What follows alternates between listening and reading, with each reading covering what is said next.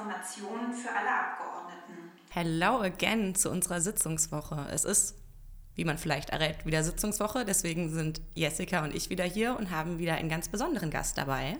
Ganz genau, wir sind nicht zu zweit, sondern zu dritt. Liebe Carmen, schön, dass du hier bist. Magst Danke du dich für die Einladung kurz mal vorstellen? Ja, äh, hi, ich bin Carmen, Carmen Wegge, 32 Jahre alt, Juso und im Rechts- und Innenausschuss. Carmen und ich kennen uns auch schon länger über die Jusos auf jeden Fall. Ich weiß noch eine legendäre Nacht im Willy Brandt-Haus, wo wir auch beide schon kandidiert haben und über, darüber geredet haben, ob das jetzt klappt oder nicht und wie das so wird oder nicht. Und ja, es war irgendwie voll cool zu sehen, dass du da auch so die gleichen Gedanken hattest und irgendwie auch die gleichen Ängste vielleicht, vielleicht ein bisschen groß gesagt, aber schon. Und die Belastung und wie man das alles hinkriegt. Und jetzt sind wir hier zusammen. Ich habe mich mega gefreut, dass das alles geklappt hat bei uns beiden. Carmen und ich kennen uns auch schon ziemlich lange, weil ich ja in Bayern auch studiert habe und Carmen ja Abgeordneter aus Bayern ist. Wir waren unter anderem zusammen im Bundesprojekt der Jusos, das ist da, wo, wo die inhaltliche Schwerpunktarbeit stattfindet, zu dem Bereich öffentliche Sicherheit, was ja auch ganz viel von dem ist, was du jetzt im Parlament machst. Das stimmt. Das habe ich mich sehr gefreut, dass ich im Innenausschuss bin und endlich progressive Innenpolitik machen Ach, kann. Frag mal, wie ich mich gefreut habe. Was heißt denn progressive Innenpolitik? Also, was sind da so die Dinge, für die du zuständig bist? Oh, ich bin für unfassbar viel zuständig. Ich bin für Datenschutz zuständig, Internetkriminalität, Waffenrecht, also Rechtsextreme entwaffnen. Das ist auf jeden Fall auch ein gutes Thema. Ähm, und für so sperrige Sachen wie Registermodernisierung oder Pass- und Meldewesen, Cannabis-Legalisierung bin ich auch für zuständig. Uh. Äh, ja, und Sicherheitsbefugnisse der Bundespolizei. Ähm, naja, und progressive Innenpolitik bedeutet immer, dass die einfachen Lösungen oder die populistischen nicht die besten sind. Also Massenüberwachung ist zum Beispiel nicht das beste Mittel, um komplexe Probleme anzugehen, äh, sondern man muss das halt ganzheitlich machen. Also quasi zu progressiver Sicherheitspolitik gehört immer auch die Prävention und die soziale Komponente und dafür trete ich ein. Und da mache ich tatsächlich auch ziemlich viel mit Carmen zusammen, weil ich ja auch das Thema Datenschutz aus der Digitalperspektive äh, mit bearbeite im Digitalausschuss, du im Innen- und Rechtsausschuss. Entsprechend haben wir viele gemeinsame Termine und das freut mich jedes Mal.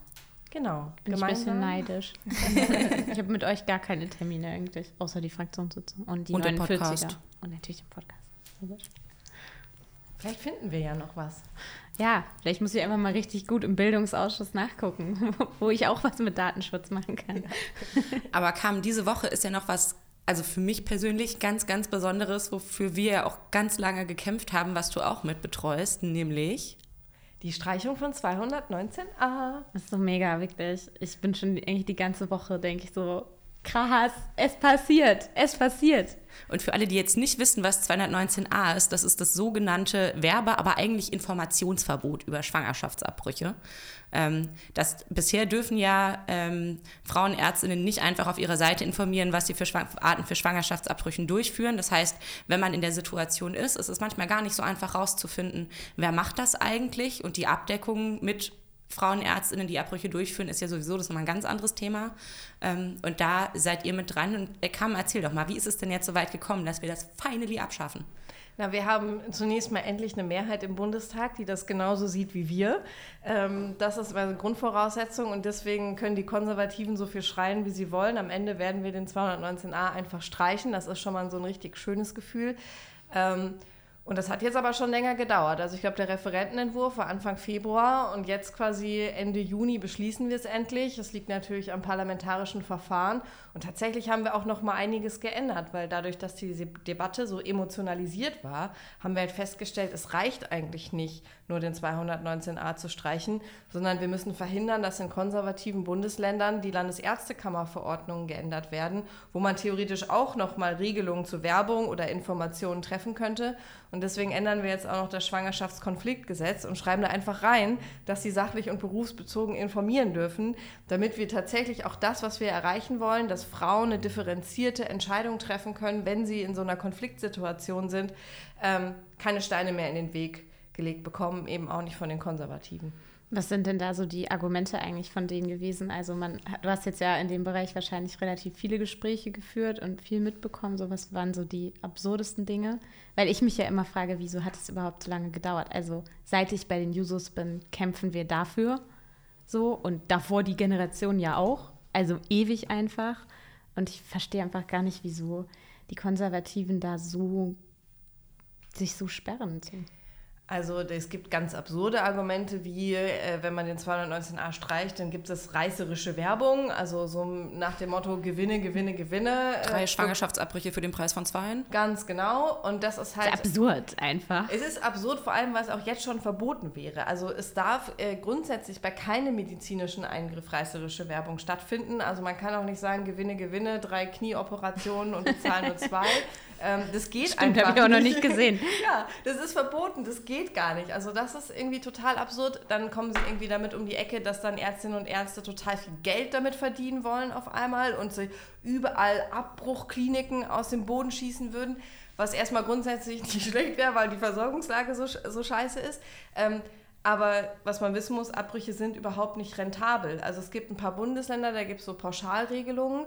Ähm, da sind die Kosten deckend, würde ich mal behaupten, aber es gibt halt auch Frauenärztinnen und Frauenärzte, die führen Abbrüche durch, aber nicht nur, weil sie sich sonst gar nicht leisten könnten, weil es echt teuer ist. Du brauchst eine Anästhesistin, das wird ja häufig auch, also unter Narkose, wenn es eben nicht medikamentös ist und so. Also auch absurd. Es ist einfach nicht fakten- und datenbasiert, was die behaupten. Und äh, vielleicht noch ähm, ein letztes Ding, und da haben sie dann so ein bisschen keinen Punkt, aber darüber kann man diskutieren, ist, dass sie sagen, ähm, dass das, äh, der 219a Teil des Schutzkonzepts des ungeborenen Lebens ist. Und wenn wir den abschaffen, äh, dann wäre das eben nicht gut. Und ähm, ich habe das ganz lange nicht verstanden und endlich hat sich äh, jemand mal geäußert und das auch erklärt. Und die haben halt quasi Angst, dass äh, die Frauen dann direkt zu ihrem Arzt gehen, da werden sie informiert und dann treffen sie dann schon ihre Entscheidung. Und wenn sie dann bei der Beratungsstelle sind, ähm, ist es überhaupt gar keine offene Beratung mehr. Aber das Argument greift halt leider oder greift halt einfach nicht, weil jede Frau erstmal zu ihrem Frauenarzt oder Frauenärztin muss, um die Schwangerschaft festzustellen. Vorher dürfen die gar nicht zur Beratungsstelle. Ähm, und deswegen ist zumindest der Weg, den die Frau beschreiten muss, äh, nicht geändert, dadurch, dass wir den 219a streichen. Und die Debatte, also ich war ja auch bei der, bei der ersten Lesung mit im, im Plenarsaal, da wo du ja auch gesprochen hast, übrigens eine ganz hervorragende Rede. Angucken. Genau, auf jeden Fall noch angucken. Äh, war ja sehr, sehr emotional. Und ich hatte die Situation mal, ich habe ähm, in Greifswald mal eine Petition gestartet zur Lehre und Durchführung von Schwangerschaftsbrüchen an der, am Uniklinikum. Und was mir vorher nicht bewusst war, dass das in der Lehre und übrigens nicht nur in Greifswald, sondern auch an vielen anderen Unikliniken so ist, äh, dass es in der Lehre gar nicht so richtig vorkommt. Also man betrachtet das vielleicht aus der ethisch-rechtlichen Perspektive, aber ansonsten kommt das in der Ausbildung häufig nicht in dem Umfang vor, wie es eigentlich sein sollte und wie es eigentlich auch im Curriculum steht. Und ich habe danach ich will jetzt nicht sagen, einen Shitstorm bekommen, das hielt sich noch irgendwie in Grenzen, aber ich habe dann doch einiges an Zuschriften bekommen äh, von, von Leuten, die mir quasi äh, unterstellen, äh, ich will jetzt äh, Kinder töten. Ähm, und wie, wie war das denn bei dir? Hast du da irgendwie negatives Feedback bekommen oder ging das? Nee, klar habe ich negatives Feedback bekommen. Ich habe, glaube ich, in meiner allerersten Rede im Bundestag bin ich auch schon auf den 219a eingegangen und dann sind auf einmal Petitionen im Bundestag aufgeschlagen, äh, wo tatsächlich auf meine Rede Bezug genommen wurde. Und ich habe auch E-Mails bekommen oder unter meinen Tweets dann Kommentare, dass mir gewünscht wird, ich würde dann jetzt mal Briefe finden, wo meine Eltern darüber diskutieren, äh, ob äh, sie mich abtreiben, damit ich einfach mal weiß, wie das ist und so. Und äh, ja, aber die interessieren mich nicht. Ich weiß, dass es richtig ist, was wir machen. Ist es auch. Und ich finde es auch so cool und richtig, richtig gut, dass du dieses Thema verantwortest, weil ich finde, dass du dem halt auch einfach ein Gesicht gibst und auch so eine mega starke Stimme. Und das hat dieses Thema halt einfach auch verdient.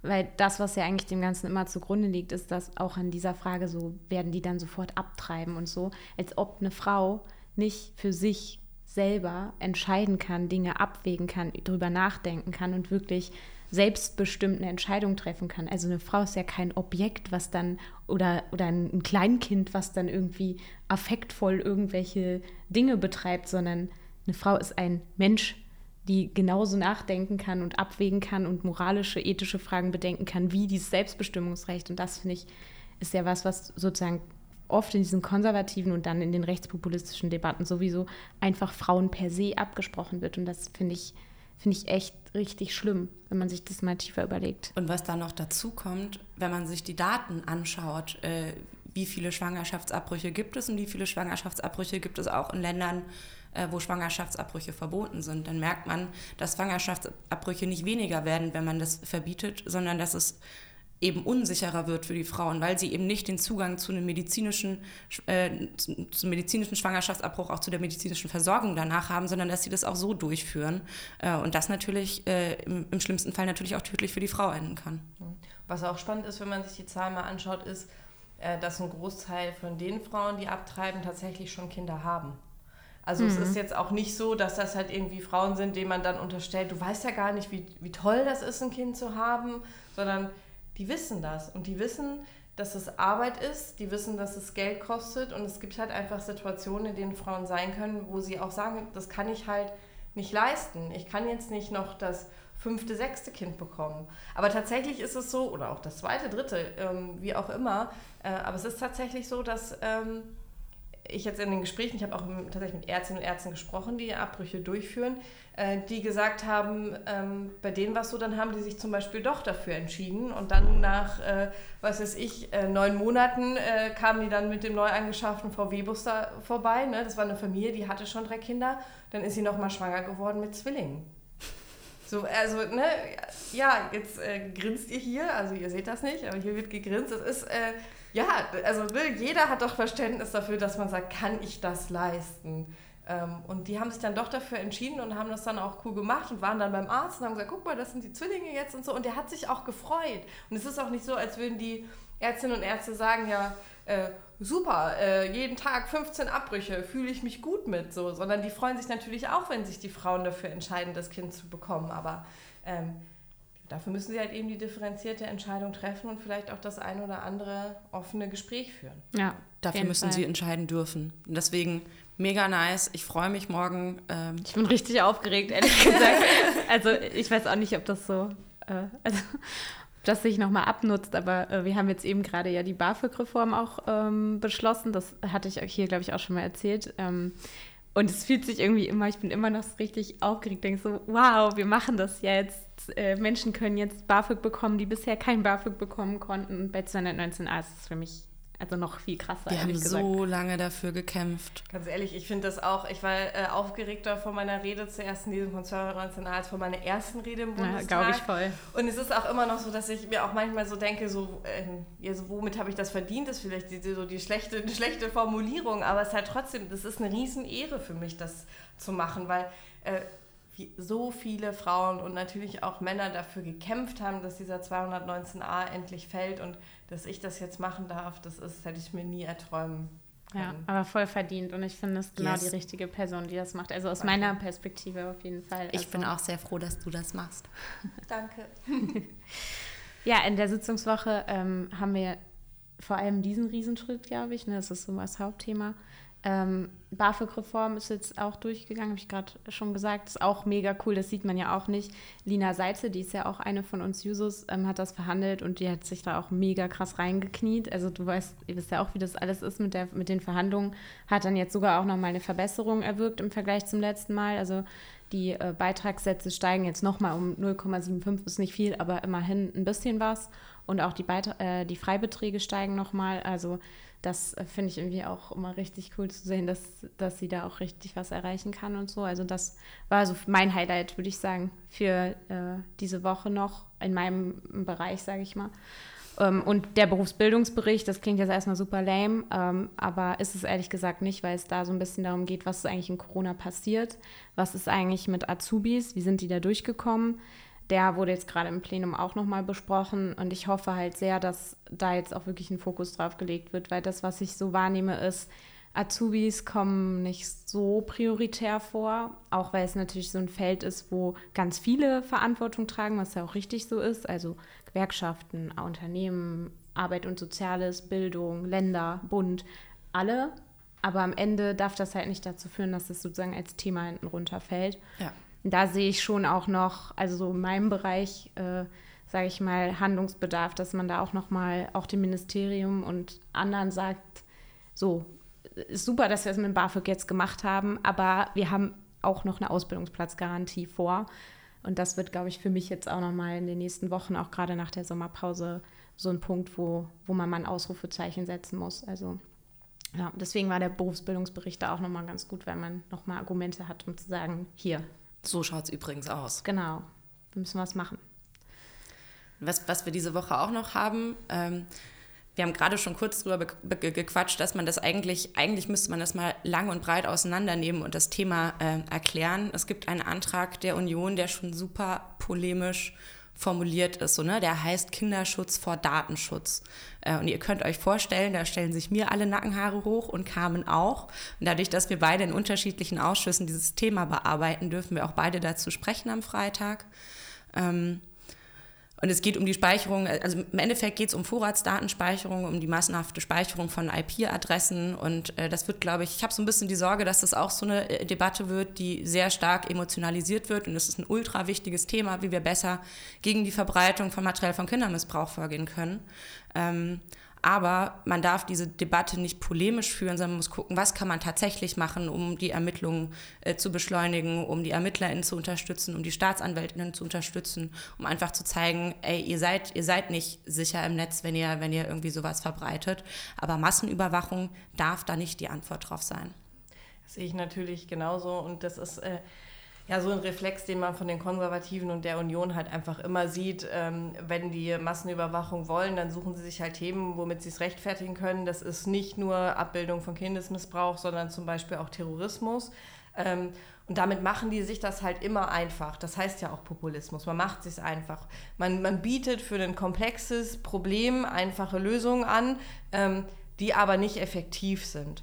Ähm, und vor allem, und das ist bei dem Antrag dann tatsächlich auch so von der Union, ähm, beschäftigen sie sich gar nicht mit dem, was denn dahinter steckt. Also man sagt zwar immer quasi, die Verbreitung von Abbildungen von Kindesmissbrauch ist wie ein zweiter Missbrauch, deswegen muss es das Ziel sein, die Daten zu finden, sie zu löschen, das zu verfolgen, aber die beschäftigen sich gar nicht damit, wie man denn verhindern kann, dass der Missbrauch tatsächlich aktiv nicht passiert. Und da könnten wir einiges tun, insbesondere auch auf nationaler Ebene. Ähm, und da können die Lösungen zum Teil auch technisch sein, aber sie müssen nicht. Und da sind wir wieder im Bereich Bildung, der dir zum Beispiel dann, da haben wir vielleicht doch so ein äh, Dreier-Thema gefunden für uns. Ähm, eigentlich muss man an Schulen gehen, man muss mit den Kindern sprechen, man muss in Bildungseinrichtungen gehen. Ähm, ist auch nur ein kleiner Baustein von so einem Schutzkonzept für Kinder. Ähm, aber wie man sich das so einfach machen kann, da habe ich kein Verständnis für. Ich, ich, war auch letzte Woche im Wahlkreis bei einer Staatsanwältin, die sich genau um diese Themen kümmert. Also die hat alle Fälle bei uns äh, auf dem Schreibtisch, wo es um Kindesmissbrauch und Darstellung von Kindesmissbrauch geht. Und habe sie mal gefragt, wie läuft das eigentlich bei euch ab? Was braucht ihr? Warum dauern Verfahren so lange? Woran hakt es? Und das waren ganz an, andere Antworten äh, und Bedürfnisse, die ich da erfahren habe, als die, die ich in diesem Antrag gelesen habe. Also ich muss auch sagen, jetzt wenn ich in meinen alten Beruf zurückgucke als Lehrerin, ich habe ja 2018 bis 20 mein Referendariat gemacht und für, also fürs Gymnasium Gesamtschule, da spielte Kindesmissbrauch keine Rolle. Also ich habe keine Informationen bekommen darüber, wie ich das erkenne, wie ich damit umgehe, wo ich, wie ich mich an wen dann wende. Es gab es einfach nicht. Und das ist halt auch Teil der Realität. Und deswegen, ich habe immer das Gefühl, wenn man über Bildungspolitik redet, gerade auf Bundesebene, darüber, wie Schule sein könnte, was Schule leisten können, könnte, wenn wir sie verändern, dann wird man immer so belächelt, wird immer gesagt, ja, das ist doch Landesthema, ja, ja, wieder dieser Bildung, dieses Bildungsgedöns. Aber es ist halt faktisch falsch. Wenn du ein Bildungssystem hättest, eine Schule hättest, wo auch Sozialarbeiterinnen ganz normaler Bestandteil einer normalen Klasse sind und ich als Lehrerin auch wirklich Zeit habe, mich mit den Kindern zu beschäftigen, dann fällt sowas auch auf. Und dann habe ich auch die Chance, wirklich Kinder zu schützen. Und ich finde, man kann nicht nur auf Schule gucken, klar, man muss auch auf andere Einrichtungen schauen, aber das gehört halt dazu. Und dann muss man auch die Bereitschaft haben, dieses Geld dafür auszugeben, auch weil es um ja nicht nur die Chancen von Kindern geht, sondern auch ums Wohlergehen von Kindern. Und dann ist das kein Gedöns und auch keine Kleinigkeit, sondern Grundlage von allem, was wir eigentlich in der Gesellschaft haben. Ähm, ich meine, da haben wir über Demokratiefragen ja noch gar nicht gesprochen. So, und das ärgert mich auch wahnsinnig, dass das immer von der Union dann betont wird oder so. Aber wenn es dann darum geht, auch das Geld auszugeben, auch wirklich mal zu sagen, wir reden auch mal auf Bundesebene darüber, was eigentlich passieren muss in den Schulen, wird da halt komplett gemauert.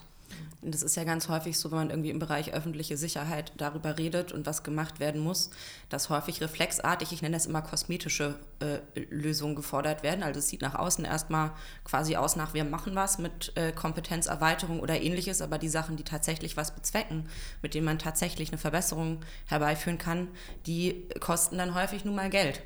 Und das ist aber das, was wir machen müssen. Und das ist beispielsweise der Bildungsbereich. Wenn man Kindern, und das ist auch was, was die Staatsanwältin zu mir meinte, ähm, dass ihrem Eindruck nach, und es ist natürlich eine Einzelmeinung an der Stelle, das, was sie vor Ort erlebt, aber dass ihrer Meinung nach ähm, zum einen die Sensibilisierung von Kindern mit, du hast Rechte über deinen Körper und du musst nicht mhm. alles machen und wenn dir was nicht gefällt, dann sag das, dass das schon ganz, ganz viel bewirkt hat äh, und aber auch, dass die Ermittlungen auch einfach besser geworden sind. Also sie meinte, wenn sie sich so alte, alte Akten anschaut, so aus den 2000ern oder so, wurde auch viel, viel weniger nachgefragt und viel, viel, viel, viel weniger Gutachten irgendwie äh, mit dazu geholt und die Ermittlungsarbeiten sind einfach deutlich, deutlich besser geworden. Mhm. Wobei man da, also da, da steigen wir so ein bisschen ins Thema ein, aber was ich zum Beispiel auch total schwierig finde, ist, äh, dass empfohlen wird, dass Kinder, die Opfer von Missbrauch äh, sind, sich nicht in therapeutische ähm, Betreuung begeben, bis das Verfahren abgeschlossen ist. Und dadurch, dass es ein Verbrechen ist inzwischen in Deutschland, braucht man immer eine Hauptverhandlung. Das kann sich über ein Jahr hinziehen,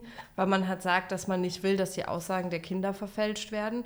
Und das sind zum Beispiel so Dinge, die, die ja, so finde ich, äh, Menschen- und Kinder verachten, quasi so an der Stelle, um das mal so deutlich zu sagen. Und deswegen gibt es halt so viele kleine Baustellen, und, um die wir uns tatsächlich auch kümmern könnten von Bundesebene, dass ich sage, also das Fordern von IP-Adressenspeicherung ähm, kann ein, eine Komponente sein. Da muss man über die Ausgestaltung sprechen, aber so ist halt zu, zu einfach, muss ja. man sagen, ja. Vielleicht, vielleicht als kleiner Abschluss fürs Thema, äh, weil, weil äh, Carmen jetzt auch schon meinte, da kann man viel auf Bundesebene machen. Das tun wir tatsächlich auch. Also wir haben, wir haben eine Begleitgruppe, wir haben eine Gruppe, die stellt sich zusammen innerhalb unserer Fraktion aus verschiedenen Ausschüssen, wo wir intensiv über das Thema diskutieren, regelmäßig uns ExpertInnen dazu holen, ähm, um zu gucken, was können wir konkret machen, um tatsächlich zu verbessern und nicht nur irgendwelche Anträge zu schreiben, ähm, die, die plakativ und polemisch sind, sondern tatsächlich zu helfen. Ja, vielleicht, ähm, um nicht nur über dieses ja doch sehr schwere Thema zu sprechen, äh, sondern auch noch mal so ein bisschen auf deinen Start zu schauen hier im Bundestag äh, und äh, die, der Arbeit, so nicht auf dem, der inhaltlichen Ebene, sondern auch so, was man hier so erlebt, ähm, haben wir auch immer schon unsere Stories so erzählt, was, was eigentlich so völlig absurd ja, war. Völlig absurd war oder wo du dich so, dich so gedacht hast, wow, krass, ich bin jetzt hier, ich bin jetzt Abgeordnete. Ähm, genau, unsere anderen Gäste haben das auch schon erzählt. Ähm, wie, also hast du da eine Story, wo du sagst, boah, da habe ich echt kapiert, ich bin jetzt Abgeordnete? Oder gab es eine Sache, wo du sagst, hart absurd? Boah, es gibt echt super viele ähm, Sachen, äh, die ich jetzt erzählen könnte. Und ich finde, es sind halt, also äh, mir machen immer eher so die, so die kleinen Dinge äh, oder die kleinen Erlebnisse. Das ist halt irgendwie, ähm, irgendwie witzig. Zum Beispiel in der ersten Woche, wo wir eben im Bundestag unterwegs waren und dann jemand erzählt hat von den, den schon länger dabei äh, Seienden, äh, so ja, also es gibt schon eine Kleiderordnung im Plenum und äh, quasi weiße Sneaker dürft ihr alle nicht tragen. Das war natürlich gar so eine Riesenaufregung. Ja, also, ich also sagen, also alle, mein alle Jusos tragen weiße Sneaker und dann wurde direkt gerufen, das ist Business schick, was ich hier trage und so. Das war, das war einfach irgendwie witzig, wo man so gemerkt hat, also nicht unbedingt, dass man Abgeordnete ist, aber dass da jetzt halt irgendwie junge Leute sind, die halt vielleicht auch sich anders anziehen und auch anders nach außen wirken wollen.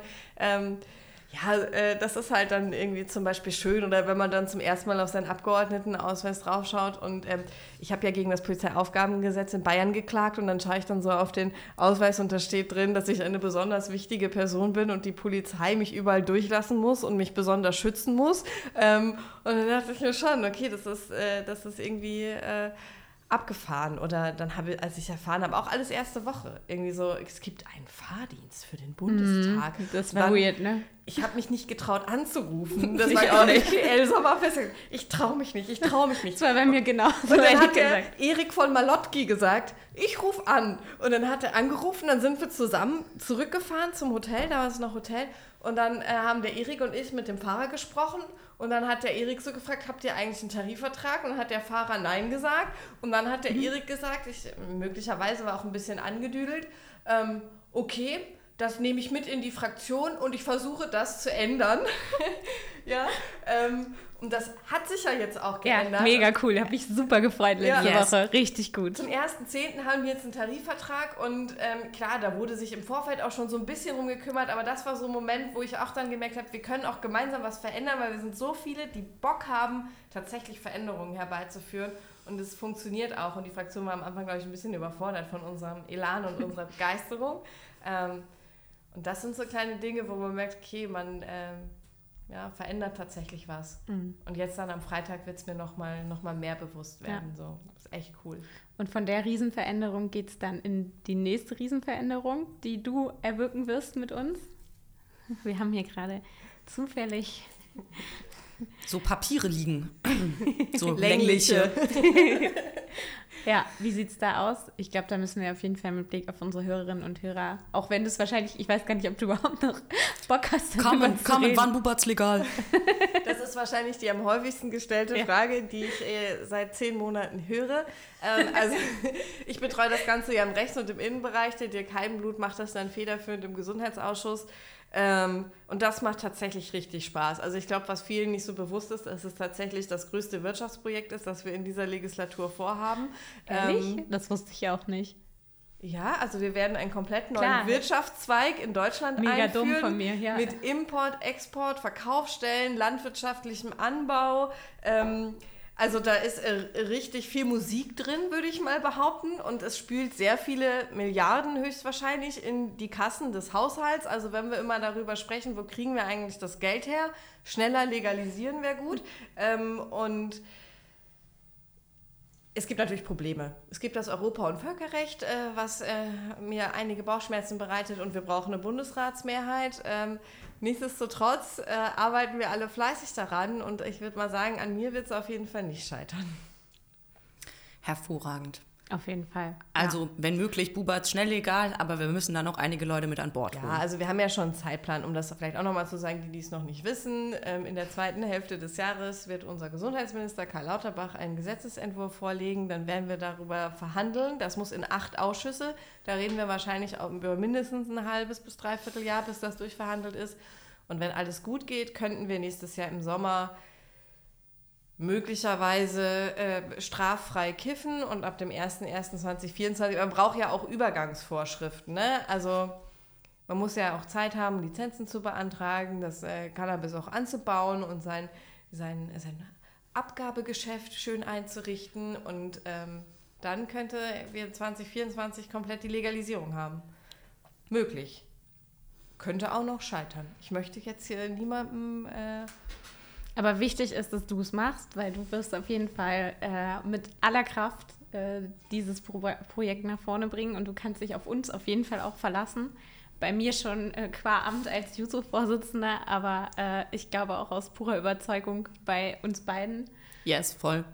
Und äh, ich bin richtig froh. Also ich weiß ja noch als, äh, bei den Jusos, wie das so war mit dem, mit dem Programm der SPD, weil die SPD war ja auch lange gar nicht so dafür. Wir haben das ja mega gepusht als Jusos äh, insgesamt, aber dann auch mit Blick auf das Regierungsprogramm und dann auch genau, dann habe ich irgendwann, ich glaube, ich habe einen Anruf bekommen oder so, wo dann gesagt, ja, das mit der Cannabis-Liga, das kriegen wir jetzt hin. Das war irgendwann mitten in der Nacht, haben wir das dann noch verhandelt oder so. Und dann haben die so gedacht, okay, jetzt sind die Jusos ja dann still, weil die haben ja jetzt die Cannabis-Legalisierung bekommen. War nicht ganz so, aber die Cannabis-Legalisierung haben wir trotzdem bekommen. Und ja, dann kam es, also im Chorvertrag war dann, glaube ich, auch voll klar, dass das da reinkommt. Und jetzt muss es doch durchgehen. Ja, wie gesagt, es gibt, ähm, wie gesagt, Bundesratsmehrheit, da hätten wir NRW natürlich mal gewinnen müssen. Deswegen ähm, ist jetzt Jessica, deswegen I'm äh, sorry. ja, äh, ist jetzt Niedersachsen tatsächlich wichtig. Dann dürften wir auf keinen Fall mehr in eine Regierung mit der Union reingehen. Ähm, das wäre schon mal gut. Ansonsten können doch auch alle Leute ihre Van Buberts legal und unterstützt bitte den Bund an der Stelle E-Mails auch nochmal an die Landesregierung Ja, go schicken. for it. Ja, und ansonsten ne, schaue ich einfach mal, dass ich das Schengen-Abkommen ändere und dann läuft das. Die Stars. Voller Support, voller Support. Ich habe aber tatsächlich, weil wir vorhin bei absurden Stories waren, ich habe noch eine Story von dieser Woche. Wir hatten ja am Dienstag Fraktionssitzung. Ähm, und ich bin danach, hatte ich, hatte ich noch eine Abendveranstaltung, ich war beim, beim Bitkom, das ist die, äh, der Verband der, der Digitalindustrie, und da war ich zusammen mit Caroline Wagner, äh, auch aus unserer Gruppe. Ähm, und ich meinte, ja, dann lass doch kurz noch vorher bei mir ins Büro gehen und äh, irgendwie einen Schluck trinken und dann äh, können wir danach zusammen rüber. Und dann suche ich irgendwie diesen Ausweis, meinen Abgeordnetenausweis, mit dem ich hier in die Häuser komme und finde den einfach nicht. Und war so, fuck, fuck, fuck, fuck, fuck, wo habe ich den das letzte Mal gehabt? Bin dann wieder, hat, hat mein Büro gesagt, okay, ruft mal bitte bei der Fraktion an, ob der da irgendwo gefunden wurde. Und dann hat mein Büro noch bei der Polizei angerufen hier im Haus, ob das da abgegeben wurde, nirgendwo. Ich bin zurück zum Fraktionssaal gerannt, war schon alles aufgeräumt, habe parallel in meine Landesgruppe geschrieben, hat zufällig einer von euch diesen Ausweis au- eingesteckt, habe den kompletten Papiermüll ausgekippt äh, von der Fraktionssitzung, bin alles durchgegangen, das muss völlig bescheuert ausgesehen haben. Also ein paar Leute haben auch echt komisch geguckt, aber es hat sich niemand getraut zu fragen, wer ich bin und warum ich jetzt den Müll der SPD-Fraktion durchwühle. Ähm, Datenschutzrechtlich möglicherweise auch nicht so in Ordnung. Ja, ja, ja. das war ein öffentlich zugänglicher Mülleimer. Naja, ähm, Oh, das fände ich tatsächlich nicht so gut. Also der steht vorne bei uns Da stehen unsere Beschlussverlagen und so. Sind dann da drin? also der ist nicht ganz öffentlich zugänglich, der steht halt vorm Fraktionssaal. Du bist halt irgendwo eingebrochen, willst du damit sagen? Nein, die Tür war offen. ähm, naja, auf jeden Fall äh, rief mich dann ein Kollege aus MV an und war so, ja, Anna, tut mir voll leid, ich habe den eingesteckt. Äh, ich, bin, ich bin so, in 20 Minuten bin ich wieder am Bundestag, dann kann ich dir den geben. Das war halt so ein mega Schockmoment, da ist halt mein Abgeordnetenausweis drin, meine Bahncard drin, meine Bankkarte drin, mein Personalausweis drin. Und ich war schon, Ich finde ganz cool, dass dich das so schockt, weil das ist mein Leben, also. Aber gut, dass du auch mal den Mülleimer überprüft. Ja, äh, ihr Lieben, ich glaube, wir sind schon äh, langsam, aber sicher äh, am Ende dieser Sitzungswoche, aber am Anfang einer neuen Zeit für viele Frauen in diesem Land, für progressive feministische Politik, für die so viele mit uns gestritten haben und wo ich auch nur sagen kann, danke, dass ihr diesen Kampf schon vor uns geführt habt und Ja. mega, dass du das jetzt so durchgestritten hast und so. Ich freue mich so krass auf morgen früh. Danke, dass ihr an meiner Seite steht. Ich hoffe, es sind richtig viele im Plenum einfach auch im Zeichen. Ist ein heilbarer Moment, glaube ich, auch für unsere Partei. Und deswegen wäre es einfach ein schönes Zeichen. yes, auf jeden Fall. Danke, Kam, dass du heute hier bei uns warst, mit uns gequatscht hab, hast. Wie immer äh, an euch da draußen, wenn ihr äh, Feedback habt oder äh, Meinungen zu den Sachen, die wir diskutiert haben, schreibt uns gerne. Und ich würde sagen, das war's für heute. Bundesgartenschau. Ja. Und wenn ihr Carmen öfter hören wollt, ihr habt tatsächlich auch noch einen äh, Kanal, ne, auf Twitch. Genau, mit, Mit- mit Jakob Blankenburg zusammen. Genau, schaut rüber. Dann könnt ihr noch mehr Sitzungswochen, Highlights und absurde Stories aus dem Bundestag hören. Schöne Woche. Macht's gut. Tschüss.